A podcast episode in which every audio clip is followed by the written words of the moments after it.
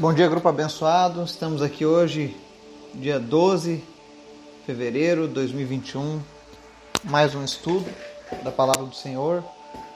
Hoje nós vamos ver Apocalipse 16,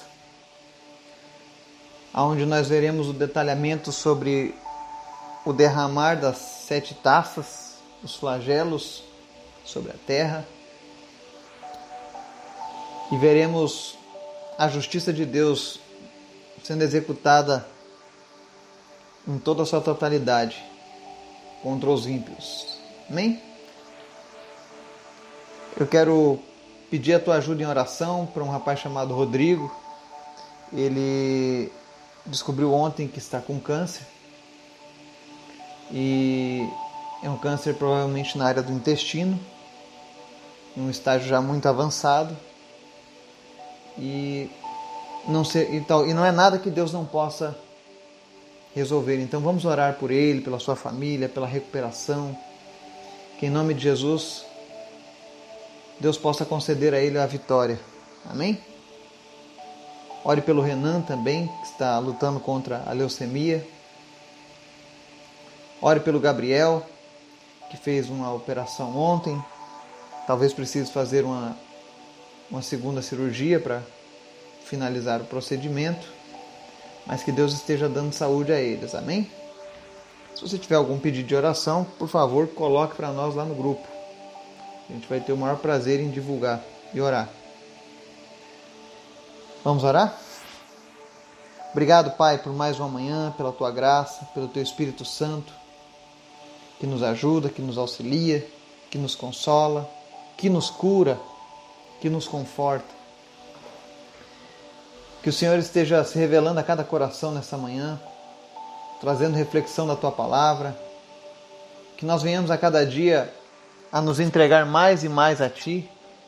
Que nós venhamos, meu Deus, a cumprir os teus propósitos, os teus desígnios nas nossas vidas. Que sejamos verdadeiramente teus. Tira de nós tudo aquilo que não te agrada. Derruba, Senhor, em nós o nosso ego, orgulho, altivez, idolatria, religiosidade, a nossa falta de compromisso, a frieza espiritual e coloca, Deus, um relacionamento cada vez mais intenso contigo. Que nós venhamos a estar desejosos da tua presença a cada dia, Pai, em nome de Jesus. Nos ensina, Deus, a te buscar, a desejar a tua presença, Pai, para que estejamos preparados para a tua vinda, para o um encontro contigo, Senhor. Em nome de Jesus, nos auxilia nesses momentos. Amém e amém. Hoje nós vamos estudar Apocalipse 16 e ele nos fala do derramar da ira de Deus.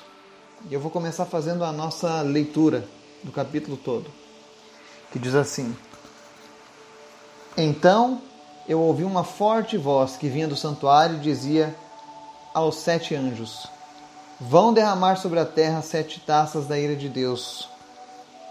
O primeiro anjo foi e derramou a sua taça pela terra, e abriram-se feridas malignas e dolorosas naqueles que tinham a marca da besta e adoravam a sua imagem.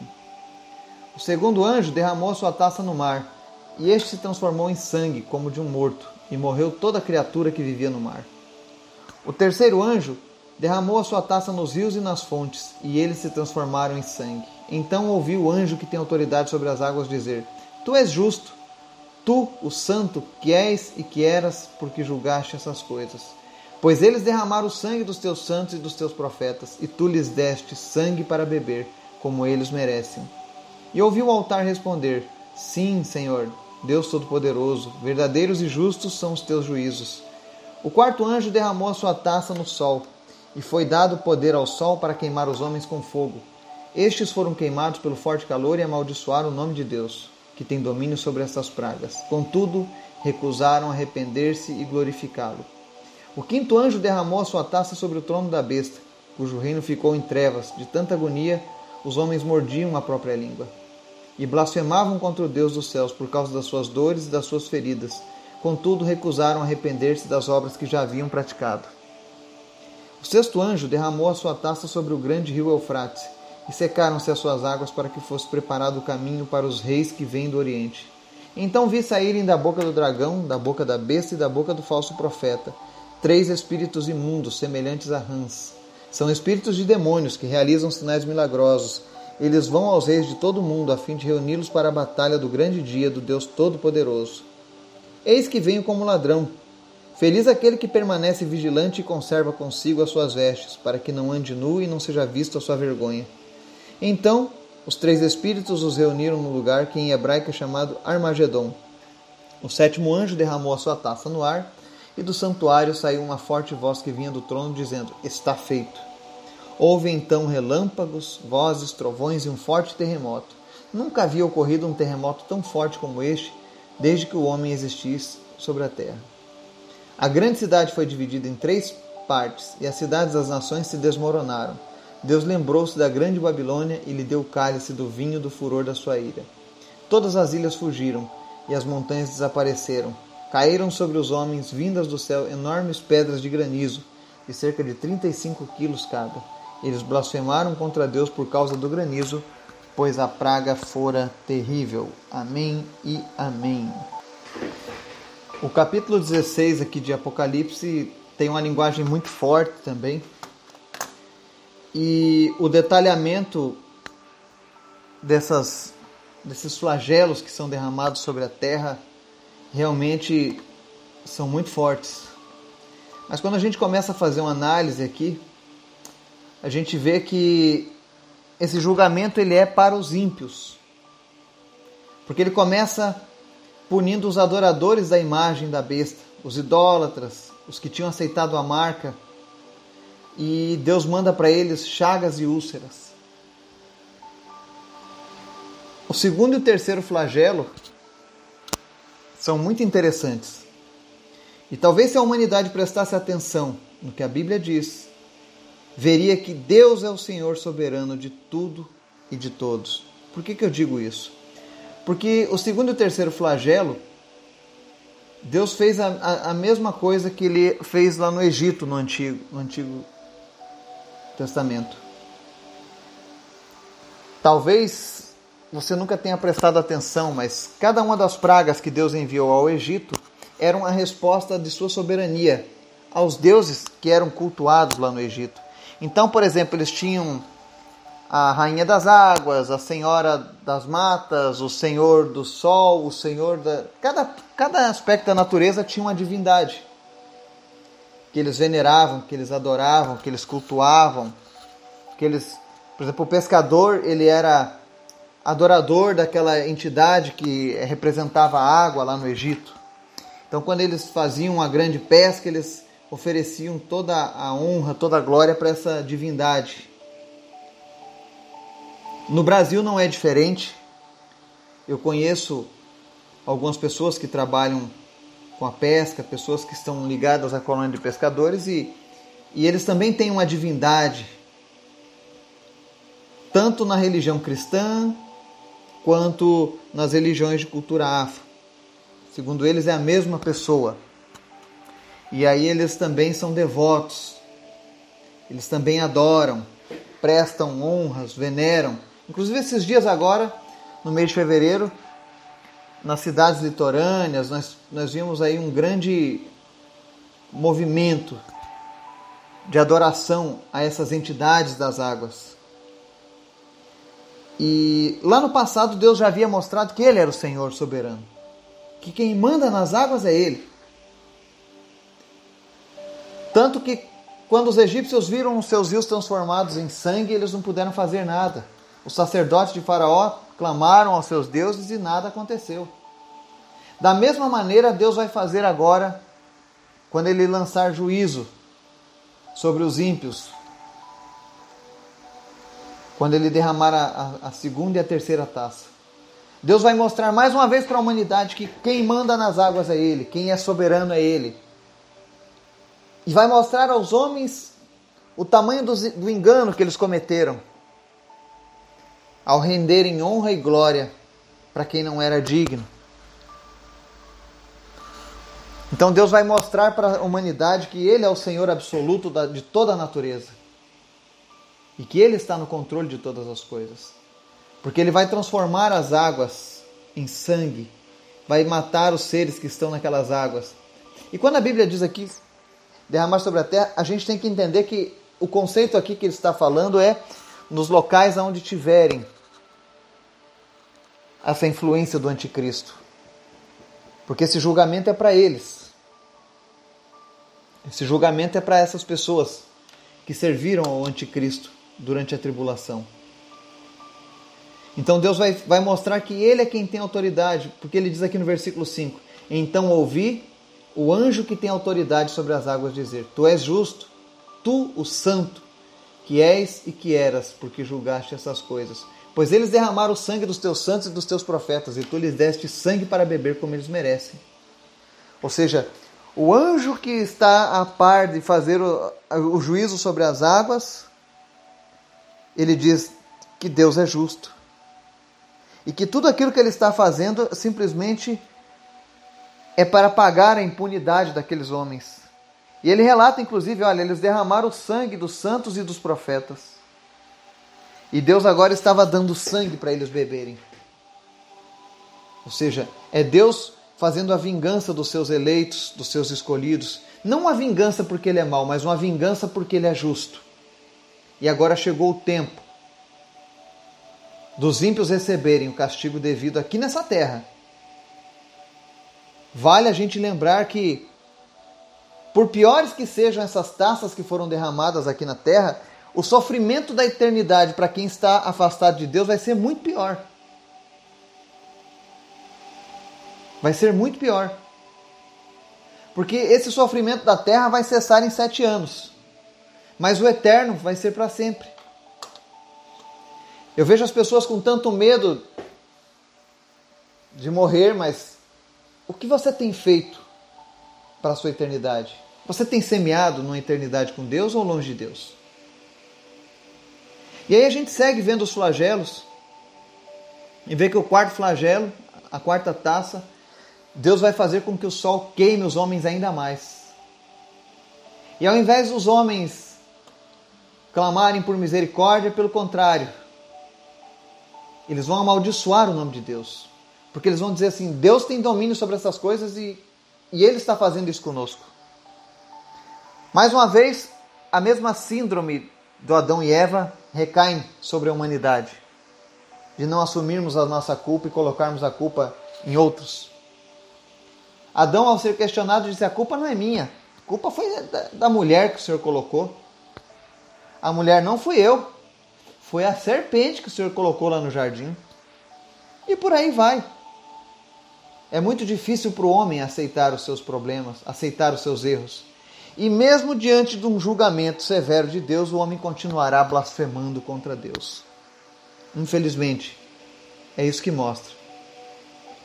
Aí nós vemos que o quinto e o sexto flagelos especificamente vão estar agindo no local onde está o trono do anticristo, ou seja, aonde está a influência maior do reino do anticristo. A Bíblia diz que eles vão ser largados em trevas e vai haver muita dor. Ou seja, eles vão morder a própria língua de tanta dor. Mas ainda assim, eles vão se recusar a se arrepender das obras que eles haviam praticado. E aí, quando a gente segue nesse, nesse sexto flagelo, você vai ver que existe uma semelhança com a passagem lá de Apocalipse 10 e 11, que fala sobre os reis que se levantam em Eufrates, né? No Eufrates. E aqui você vai ver que de cada, da boca de cada um deles, do anticristo, do falso profeta, e da besta, vão sair três demônios que vão incitar os homens mais uma vez contra Deus, lá no vale de Armagedon. Para você se situar o que é esse vale, foi nesse vale que a rainha Jezabel foi punida, foi nesse vale que Gideão fez a sua batalha com seus 300 soldados. Então ele é um vale foi nesse vale que os cananeus foram derrotados pelos israelenses. Então, ele é um vale que tem um poder muito grande na esfera espiritual. É por isso que ele foi escolhido para ser esse local de batalha. A história relata que Napoleão Bonaparte e Hitler, ao conhecerem esse lugar, falaram que esse lugar seria excelente para uma grande batalha. E é isso que vai acontecer. É ali que vai ser feita a batalha contra o anticristo. E deixa bem claro aqui nesse capítulo de Apocalipse a ação dos demônios na humanidade. Nesse caso, eles vão incitar os reis da terra, as grandes nações, para se levantarem contra Deus. Mas não é só aqui nesse momento que os demônios agem. Eles continuam agindo nos nossos dias. E olha que é interessante, ele diz assim, olha, E então vi saírem da boca do dragão, da boca da besta e da boca do falso profeta três espíritos imundos. Ou seja, esse negócio de ah, espírito de luz, espírito imundo, aqui está dizendo são espíritos de demônios que realizam sinais milagrosos. Então, às vezes as pessoas dizem assim: ah, mas nem tudo é demônio, porque fez milagres. Os espíritos de demônios realizarão milagres naqueles dias. Eles realizam, inclusive hoje, sinais. São falsos sinais, claro, mas realizam. Para quem não tem discernimento, para quem não tem intimidade com as coisas de Deus, qualquer coisa serve. Uma vez eu ouvi na faculdade um ditado que dizia assim: para quem não sabe aonde quer chegar, qualquer lugar serve, qualquer destino serve. Então, as pessoas que não têm um comprometimento, um relacionamento com Deus, elas facilmente serão enganadas. São enganadas. Não se deixe enganar. Tenha fome e sede de Jesus, do Espírito Santo que está disponível para você. Porque o inimigo ele só sai a enganar. E a palavra diz ali, no verso 15, Jesus dizendo: Eis que venho como ladrão. Feliz aquele que permanece vigilante e conserva consigo as suas vestes, para que não ande nu e não seja vista a sua vergonha. Ou seja, até mesmo durante a grande tribulação, vai haver aquele remanescente fiel que estará esperando ansiosamente a vinda de Jesus, especialmente os israelitas que fazem parte dessa promessa. Mas para nós que estamos aqui hoje, a mensagem continua a mesma. Continue vigilante. Mantenha suas vestes limpas. O que é manter as vestes limpas? É você se afastar do pecado, das coisas que maculam a nossa alma, que mancham o nosso espírito diante de Deus. E como que eu faço isso, Eduardo? Entregando a sua vida para Jesus. Tendo verdadeiramente um relacionamento com Jesus. Não uma religião, um relacionamento. Relacionamentos são, é diferente de religião. É algo diário, é cotidiano, faz parte do seu ser, é prazeroso. Religião, muitas vezes você é obrigado, você é inserido, você é manipulado. Mas relacionamento não. Relacionamento você escolhe. E quanto mais você se aproxima de Deus, mais Deus se aproxima de você. É assim que funciona. E aí a gente encerra esse capítulo 16 com a palavra de Deus dizendo: está feito. Então Deus encerra a última taça. E vai haver um terremoto tão grande na terra que várias cidades serão abaladas, serão destruídas por esse terremoto. Vai ser um terremoto nunca antes visto. E relata que a chuva de granizo vai ser gigantesca. Imagina pedras de gelo de 35 quilos caindo sobre a cabeça das pessoas. Aqui diz que vai ser tão forte esse terremoto que as, as ilhas e montanhas vão desaparecer. Muitos lugares vão ser fulminados. Eu estive uma vez lá na Itália e eu conheci o, o Vesúvio. E eu tinha uma imagem de que ele era um baita de um monte, que era gigante, e quando eu olhei ele já estava bem baixinho. Me falaram que foi por conta dos terremotos, das erupções, ele vai perdendo o seu espaço. Mas isso levou muitos anos. Agora, o que vai acontecer aqui, quando Deus abrir e derramar a sétima taça, vai ser que instantaneamente montanhas vão desaparecer, ilhas vão sumir do mapa. Talvez por conta de um grande tsunami que seja causado por esse terremoto. Mas eu não quero que você ouça todas essas palavras e fique assustado. O objetivo da Bíblia não é trazer o homem pelo medo. Se engana quem pensa isso, que ao ler a Bíblia e focar as coisas do, da, do julgamento e da punição, Deus está querendo te, te convencer pelo medo. Não. Isso aqui Deus está mostrando para dizer: olha, aqueles que me rejeitam, aqueles que não querem nada comigo, infelizmente eles vão passar por isso. Mas você, você que me amou, você que me aceitou, você que abriu mão de sua vida para ter uma vida comigo, você vai ser poupado dessas coisas. É isso que Deus está dizendo. O verdadeiro amor de Deus é esse: é nos livrar desse flagelo é mostrar que os seus escolhidos estarão guardados, protegidos, em paz com Ele. E que essa condenação é apenas para aqueles que rejeitam a Sua palavra. Que o Senhor esteja nos dando um discernimento sobre as nossas escolhas. Será que nós temos escolhido ficar do lado de Deus? Ou nós somos daqueles que estão escolhendo fazer o nosso próprio caminho, a nossa própria maneira. E quem sabe lá na frente as coisas possam mudar. De antemão eu já quero lhe dizer: não vai mudar. O que está escrito vai ser cumprido até a última letra. Às vezes as pessoas a gente pergunta: e aí? O que é que te espera depois da morte? As pessoas dizem: Deus é que sabe. Realmente, Deus é que sabe.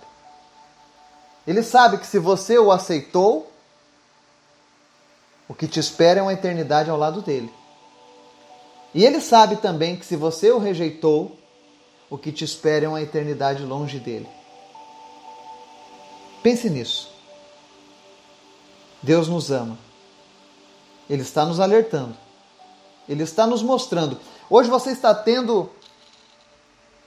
Sabe aquela pessoa que sempre sonhou em fazer uma viagem no tempo e ver como seria o futuro? Hoje nós estamos sendo agraciados com a palavra de Deus, nós estamos vendo o futuro da humanidade.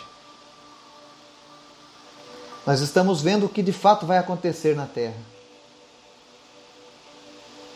Então isso é um motivo de bênção, porque nós estamos sendo alertados. Assim como Noé. Quando Deus falou para Noé: Olha, vai haver um dilúvio, todo mundo vai morrer afogado, quem não estiver na arca.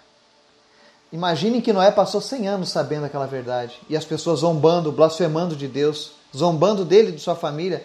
Olha lá o Noé fazendo um barco, até parece que vai ter água suficiente para esse barco sair aqui no, nesse seco. Da mesma maneira, quando nós anunciamos o Evangelho hoje, que as pessoas precisam se arrepender, que as pessoas precisam se achegar a Deus, existem muitos que estão zombando aí fora. Mas assim como Noé sabia o que aconteceria, nós também sabemos. E é por isso que nós temos que nos apressar em nos preparar e preparar aqueles que estão próximos de nós. Talvez a gente não consiga salvar todo mundo, mas vamos tentar salvar o maior número possível de pessoas. Vamos demonstrar o nosso amor pelo próximo. Porque o verdadeiro amor pelo próximo não é apenas dar um prato de comida para quem passa fome. Não é dar uma roupa para quem está sem o que vestir.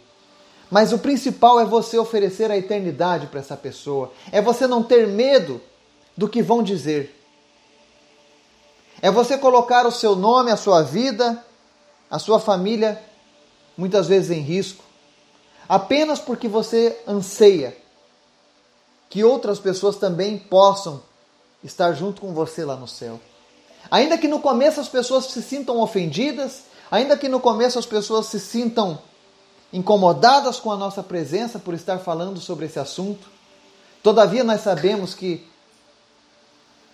há um propósito do Senhor e que a palavra não volta vazia. Que o Senhor esteja nos ajudando, nos dando sabedoria e que nós possamos alcançar o maior número de pessoas. Que a gente possa chegar um dia lá nos céus e poder olhar o rosto de muitas pessoas e a gente poder lembrar e dizer assim: olha, eu, eu preguei para essa pessoa, eu me esforcei para que ela conhecesse Jesus e hoje ela está aqui comigo na eternidade. Que esse seja o nosso objetivo. Que Deus te dê um dia abençoado em nome de Jesus. Amém. E amém.